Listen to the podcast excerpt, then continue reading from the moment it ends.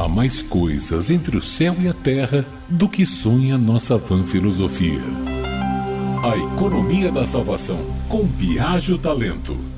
Olá, amigas e amigos da Rádio Metrópole. Não é aconselhável seguir para o além mal vestido. Dona Florência de Jesus, rezadeira do município de Tucano, se revoltava quando a PAF, ou outro serviço funerário da região, vestia o defunto com uma espécie de bata que cobria apenas a parte de frente da pessoa, deixando as costas e o bumbum do lado de fora. No velório ninguém percebia porque o morto fica sempre deitado de costas para baixo. Isso servia para a vista dos vivos. No entanto, o que valia para Dona Florência era quando a alma se apresentasse ao Criador. O que ele ia achar se a pessoa estava nua? No mínimo, uma falta de respeito de quem, no além, buscava salvação. São várias as tradições de como vestir a pessoa que bateu a caçuleta, como se dizia antigamente. Há um capítulo à parte em relação ao calçado. Os sapatos do defunto devem ser cuidadosamente limpos a ponto de ficarem rutilantes. Isso para que não se leve para o plano espiritual terra, poeira,